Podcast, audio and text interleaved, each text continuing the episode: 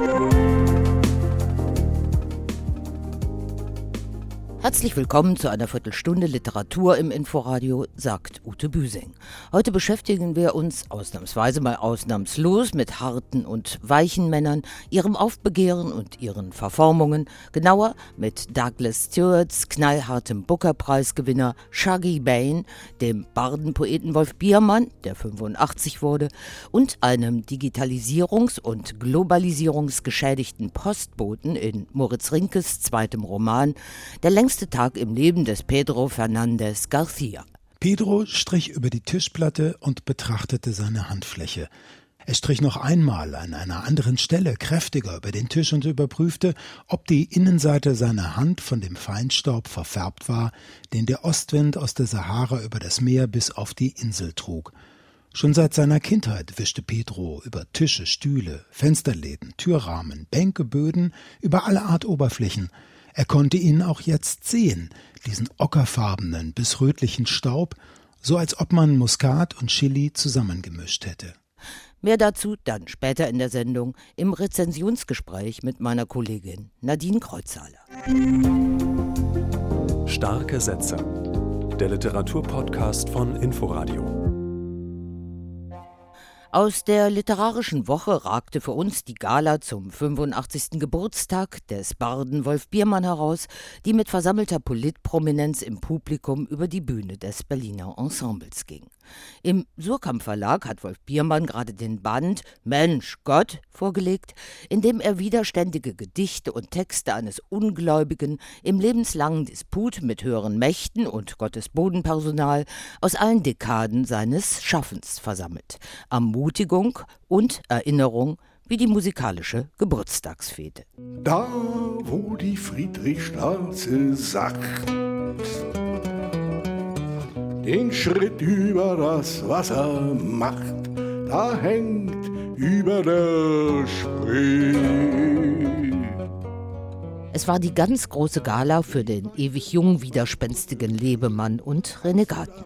In den ersten Reihen saß dicht gedrängt Politprominenz, die amtierende Bundeskanzlerin Angela Merkel und ihr Nachfolger Olaf Scholz, Bundespräsident Frank-Walter Steinmeier und sein Vorgänger Joachim Gauck, der regierende Bürgermeister von Berlin Michael Müller und Gesundheitsminister Jens Spahn. Angela, weißt du noch, wie ich dir zum ersten Mal meinen Bilanzparade im 80. Jahr vorgelesen habe, da in deiner Hütte. Und da habe ich mich gefreut, dass du so schön frech gelacht hast darüber. Da habe ich gedacht, das ist gut. Wenn die das gut findet, dann finde ich sie auch gut.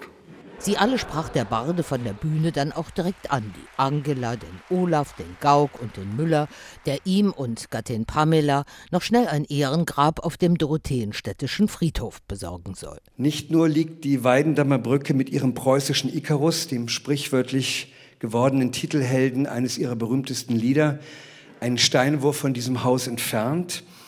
Nein, Wolf Biermann hat, er erinnert daran in seiner Autobiografie, warte nicht auf bessere Zeiten, in diesem so wörtlich, er hat das gesagt, berühmtesten Theater der Welt, mit Anfang 20 den, Zitat, Drehpunkt meines Lebens erlebt. Eine Aufführung des Kaukasischen Kreidekreises in der Regie von Bertolt Brecht. So hochkarätig besetzt hatte BE-Intendant Oliver Reese dann Parkett noch nie gesehen. Er schenkte Biermann, ehemals Regieassistent unter Helene Weigel, ein Stück alten Bühnenboden. Bevor der Meister selbst endlich zur Gitarre griff, standen die Gratulanten spaliert, darunter Jazzpianist Ulrich Gumpert und Konzertpianistin Nora Buschmann. Historiker Ilko Sascha Kowalczuk würdigte die Herkunft des gebürtigen Hamburgers aus dem kommunistischen Widerstand seiner Eltern und der Vernichtung vieler jüdischer Familienangehöriger im Holocaust. So wie Biermann selbst, der mit 16 in die DDR ging, das auch immer zusammendenkt. Wird sich mal ein Historiker mit der kontrafaktischen Frage befassen, wie es mit Biermann weitergegangen wäre, Hätten die SED-Kommunisten ihn 1976 nicht rausgeschmissen? Wäre er zum Anführer von 1989 geworden? Hätte ihn die SED-Stasi vorher beiseite geräumt, geblitzt, die Radmuttern gelockert? Fish gotta swim and birds gotta fly. I've got a love one meant till I die. Can't help. Organisiert hatte die musikalische Geburtstagsfete Biermanns Frau Pamela. Die beiden lernten sich kennen, als sie 19 und er 46 war. Mit nie verpufftem, bewundernswerten Elan springt der 85-Jährige aus der ersten Parkettreihe auf die Bühne, hängt die obligatorische schwarze Lederjacke an einen Mikrofonständer und spielt und singt wie ein junger Gott. Warum hat mich mein Vater bloß mit diesem folgenschweren Stoß gepflanzt in meiner Mutter Schoß? Die schweren Zeiten wie das Berufsverbot 1965, die Niederschlagung des Prager Frühlings 1968, seine Ausbürgerung 1976, die Orientierungsschwierigkeiten in der Bundesrepublik haben Wolf Biermann weder verbittert noch verhärtet. Er konnte und kann noch immer auch lustig mit hochrotem Kopf heulen wie ein Wolf und ein Potpourri aus der Feder eines der meistverkannten Schlagerdichter des Berliner Juden Robert Gilbert anstimmen. Im Salz kann man gut, da kann man gut lustig sein. Wann die Musik spielt, heute wie hoch. Auch politisch aeifern kann sich Biermann noch mit Inbrunst. Den ihm kürzlich verliehenen Ovidpreis des Exilpen hat er gleich an eine der Anführerinnen der Memorialbewegung, die in Weißrussland inhaftierte Maria Kolesnikova, weitergegeben. Natürlich kann man verrückt werden bei dem Gedanken, da schreibe ich vor 53 Jahren so ein Lied für mich selber, nach dem Prager Frühling, und heute ist es leider immer noch zu brauchen. Ist ja schrecklich. La, la. Es hätte ewig so weitergehen können, total vital vor völlig gebanntem Publikum. Doch die neuen Corona-Regeln erlauben kein endloses Überziehen mehr. Und so musste sich Wolf Biermann nach zweieinhalb Stunden geschlagen geben, noch einmal in stehenden Ovationen baden und dann gleich das nächste normale Konzert im nächsten Jahr ankündigen. Da sind wir dabei. Wolf Biermann, Mensch Gott, ist in der Bibliothek Surkamp erschienen. Música Die karge Landschaft von Lanzarote hat es dem in Berlin lebenden Schriftsteller und Dramatiker Moritz Rinke angetan. Seit vielen Jahren verbringt der 54-Jährige immer wieder Zeit in seinem Häuschen auf der kanarischen Vulkaninsel. Viele seiner Theaterstücke sind dort entstanden, auch sein erster Roman, der zum Bestseller wurde, Der Mann, der durch das Jahrhundert fiel. Der spielte allerdings im geheimnisumwitterten Moor rund um die Künstlerkolonie Worpswede, wo Rinke auch aufgewachsen ist. So, und jetzt, elf Jahre später, hat er seinen zweiten Roman veröffentlicht, Der längste Tag im Leben des Pedro Fernandez Garcia. Der hat nun als Handlungsort die kleine Vulkaninsel, die Rinke so gut kennt, Lanzarote. Und meine Kollegin Nadine Kreuzhaler hat den Roman gelesen. Nadine, hat dich dabei denn der Inselkoller erfasst? Ja, so ein bisschen kann man da schon einen Koller kriegen. Es wird einem nämlich vor Augen geführt, was es heißt, ein so abgeschiedenes Inselleben zu führen. Zum einen ist da diese schwarz-sandige Landschaft der Vulkaninsel. Die hat ja eine schroffe Schönheit, aber eben auch eine bedrückende Eintönigkeit dann vielleicht manchmal. Und dieses Leben mit dieser Landschaft wird sehr gut spürbar die kleinen Vulkangesteinsbröckchen zum Beispiel und der Staub überall. Ständig muss irgendwas weggefegt werden. Das ist eine Sisyphus-Arbeit und gleichzeitig auch schon ein Bild dafür, an etwas festzuhalten und weiterzumachen, auch wenn es vergeblich ist, so wie es der Postbote tut, der hier im Zentrum der Geschichte steht. Der titelgebende Pedro Fernández Garcia. Er fährt noch jeden Tag seine Route mit dem spanisch-königlichen Postmoped ab, obwohl er gar nichts mehr zu tun hat, denn kaum noch jemand schreibt Briefe.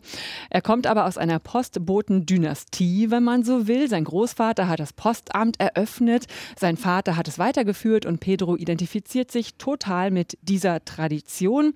Ja, nun ist er ein Postbeamter ohne Post. Dazu kommen hier noch ein Fischer ohne Fische und ein Flüchtling ohne Zuflucht. Und Moritz Rinke lässt hier also diese drei Männer aufeinandertreffen und erzählt von abgehängten Leben zwischen Nostalgie und Aufbruch, weggespült von Globalisierung und Digitalisierung.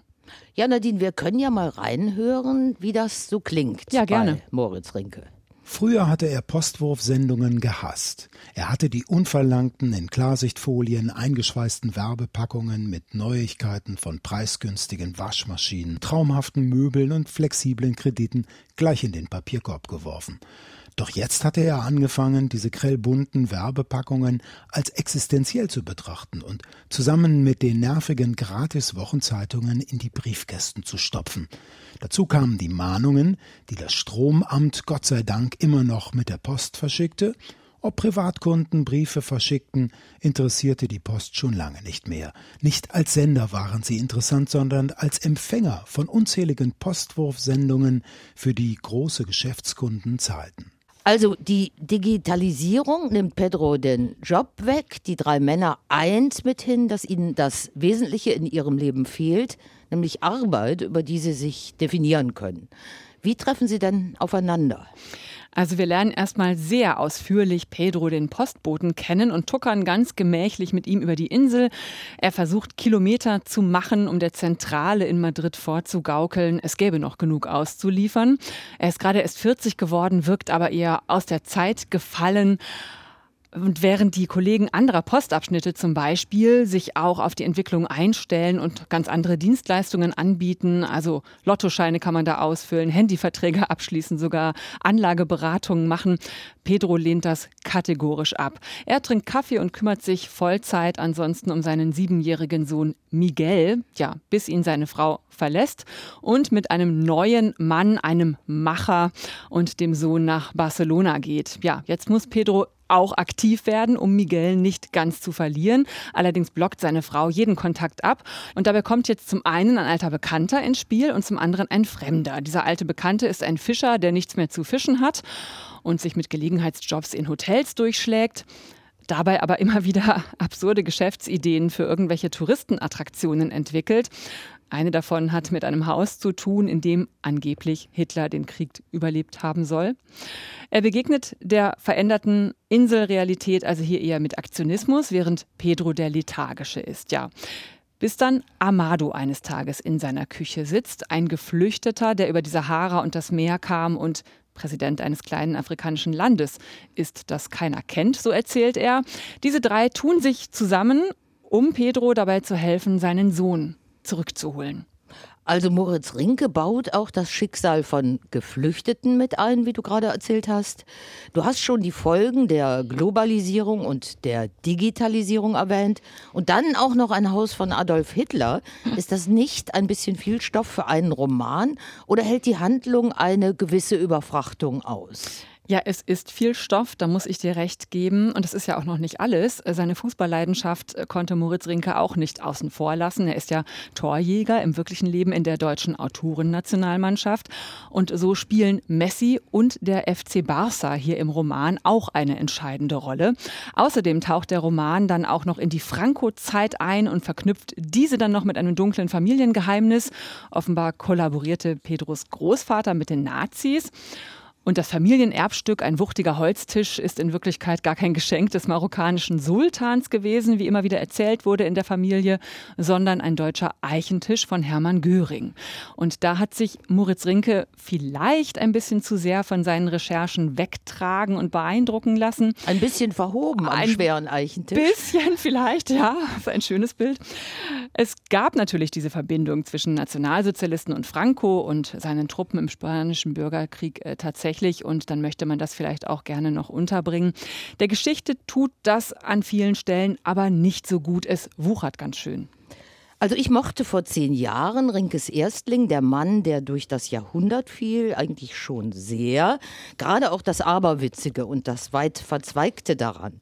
Würdest du mir also empfehlen, die 448 Seiten Der längste Tag im Leben des Pedro Fernandez Garcia nachzulegen oder nachzulesen oder soll und muss ich den Roman beiseite legen? Nein, also so weit würde ich nicht gehen, den Roman gleich ganz beiseite zu legen. Es gibt vieles, was mir persönlich auch gut gefallen hat. Die sympathischen Charaktere zum Beispiel, dieser kindlich naive Postbote, der aus seiner Lethargie und Nostalgie gerissen wird.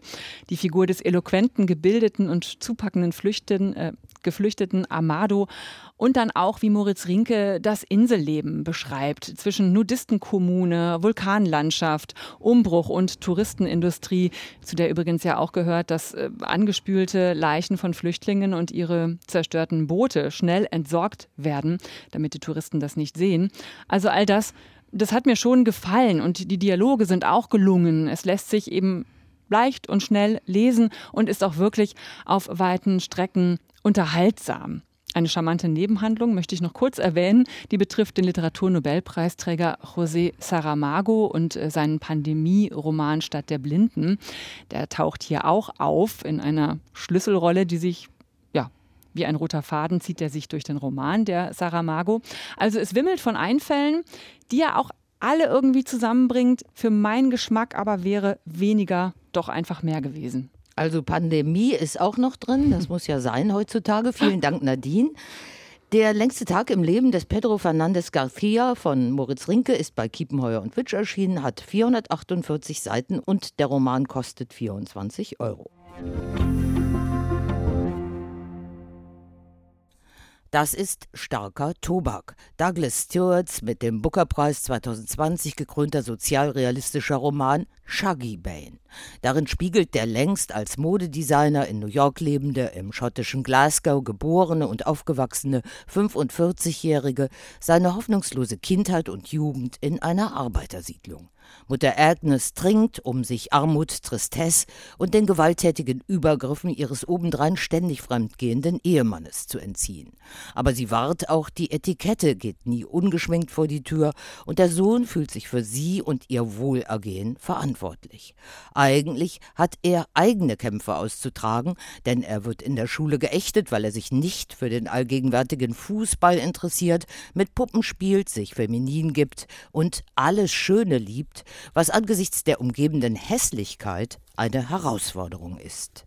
Shaggy starrte die goldene Apfeltasche an und berührte sie langsam mit einem Finger. Er spürte die Hitze aufsteigen. Agnes hatte das Gebäck mit dem Teller im Ofen aufgewärmt. Es war braun und blättrig mit weißen Zuckerkristallen bestreut, die geschmolzen waren und eine knusprige, süße Kruste bildeten. Zu beiden Seiten quoll klebriges goldenes Apfelmus heraus und schlug heiße Blasen auf dem Teller. Als er auf die Apfeltasche drückte, knisterte sie appetitlich. Der Junge starrte sprachlos den Teller an. Er hatte Angst, dass er keinen Bissen herunterbekam, weil sein Magen rumorte wie bei den Angstkrämpfen. Aber diesmal war es nicht die würgende Galle, die in ihm brodelte, sondern etwas, das sich anfühlte wie gelber Sonnenschein. Ein Lächeln breitete sich in ihm aus, und er hob die Füße, kippte auf den Rücken und drehte sich wie ein Kreisel auf dem Steißbein immer wieder, bis der ganze Couchtisch vor Freude glänzte. Titelheld Shuggy Bane geht seinen Weg durch das Gestrüpp der durch Margaret Thatchers Wirtschaftsreformen verursachten Depression. Unter den einst so stolzen Stahl- und Hafenarbeitern grassiert Arbeitslosigkeit und Alkoholismus. Die Selbstmordraten steigen. Es ist mitunter schwer erträglich, den endlosen Tiraden und Exzessen in der kleinen Arbeiterwohnung von Agnes Eltern, in der sich sieben Personen zusammendrängen, zu folgen. Auch deshalb, weil sich die Beleidigten und Erniedrigten hier selbst bis aufs Messer bekämpfen, niedermachen oder mit eisiger Distanz bestrafen. Agnes verfällt schließlich in ein einer Wohnung am Stadtrand in Agonie. Shaggy Bane übernimmt bereits als Junge eine pflegerähnliche Position, wird auf grausame Weise erwachsen, weil die Mutter sich von ihm in ihren Delirien unbeobachtet fühlt. Doch der schönheitsbesessene Sohn will sie unbedingt retten, steht zu ihr und vergöttert ihr trotz alledem engelsgleiches Aussehen. Douglas Stewart schafft, anders als die artverwandten französischen Autoren Annie Arnaud, Edouard Louis und Didier Ribon, opulente Bilder für all die Kaputtheit und gibt damit den Protagonisten in diesem Klassenroman ein Stück Würde zurück. Douglas Stewart, Shaggy Bane, ist bei Hansa Berlin erschienen, erneut in der tollen Übersetzung von Sophie Zeitz, die den Glasgower Stahlarbeiterdialekt in ein Proletarierdeutsch überträgt. Veranstaltungshinweise bitte unter 2G Grundsätzen und mit Vorsicht zu genießen. Im Berliner Buchhändlerkeller stellt die Ärztin Uta von Arnim am Mittwoch, dem 24. November, ihr Sachbuch Das Institut von Riga vor. In der akribisch recherchierten Spurensuche legt sie die Gräueltaten ihres Großvaters Herbert Bernsdorf offen, der im besetzten Lettland während des Nationalsozialismus Menschenexperimente an Gefangenen durchführte, aber nach dem Zweiten Weltkrieg unbehelligt weiter als Arzt praktizieren durfte. Um Online-Anmeldung wird gebeten. Bereits am Mittwoch, dem 23. November, stellt Edouard Louis in der Berliner Schaubühne seinen Mutterroman Die Freiheit einer Frau vor und diskutiert darüber. Beginn ist 19.30 Uhr. Fehlt uns noch der erste Satz eines neuen Romans, der hier unser letztes Wort sein soll. Wir entnehmen ihn bei dem gerade mit einer Lesung angekündigten Edouard Louis Die Freiheit einer Frau, erschienen bei S. Fischer. Alles hat mit einem Foto angefangen. Mehr dazu dann in der nächsten Ausgabe von Starke Sätze bei meiner Kollegin Nadine Kreuzhaler.